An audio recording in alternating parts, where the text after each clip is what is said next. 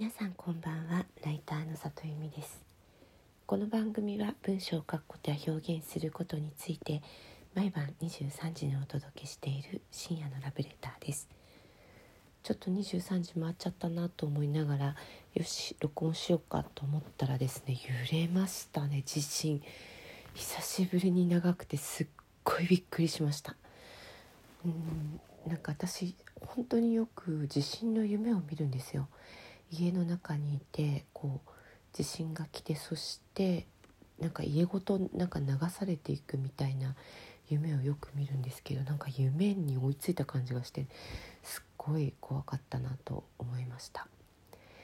えー、私3.11があった後に、えーとまあ、3.11の時ってお腹が大きくて、えー、切迫早産で入院からちょうど退院してきたところだったんですよねあの子宮経過が短くなってしまってこれ以上短くなると危ないっていうことで入院してたんですがうんと絶対安静にしてるから一度家に帰してほしいと言って家に帰ってきてで、まあ、そこで1週間ぐらい本当にお手洗い行くぐらいかなそれ以外はもう絶対に立たないお風呂にも入らないみたいな生活が続いていた頃に、えー、地震に遭いました。で本当にあのお腹が大きくてしかも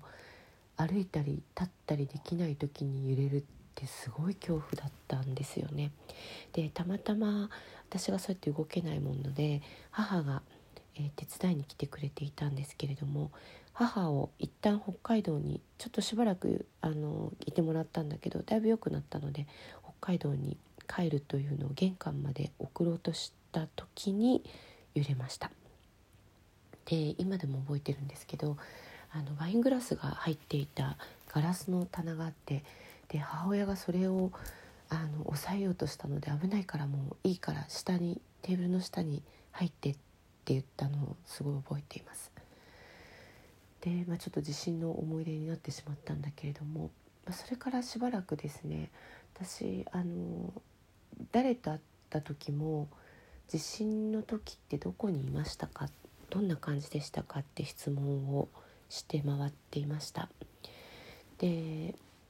なんか私たちだけまあ私たちっていう言い方ちょっとおこがましいかなんかこう文章を書くとかねそれから表現をするとか、まあ、雑誌を作るとかもそうなんですけれどもやっぱり3.11の前と後ろですごく考え方が変わったなって思ったんですよね。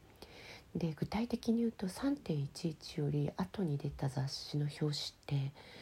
確かね「防具とかですら表紙のモデルが笑顔だったのを覚えています。まあ、それって多分このすごいこう暗い世の中で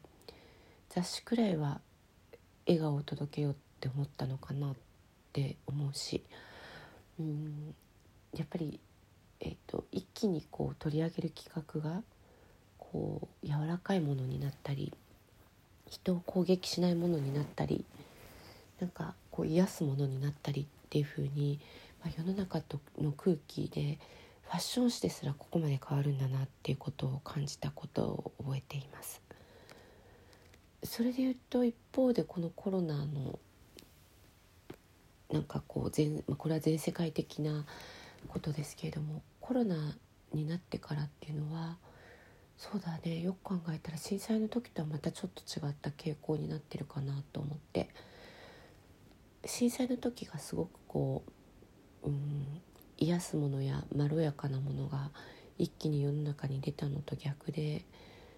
うんなんか尖ったものトゲトゲしているものなんかこうシャープなものっていうのが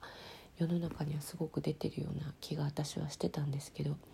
よくよく考えたらこれって私が触れてる媒体がファッション誌じゃなくて SNS が増えてるからなんだろうなってことをさっき思ったりしました。やっぱり SNS の個人の発信っていうのはすごい尖ったり尖ったりというかトゲトゲしたり辛かったりする発信が多くて実はファッション誌は今でもこうコロナ禍で人にこう明るさを与えようとしてるんじゃないかななんてことも思ったりしました。最近ね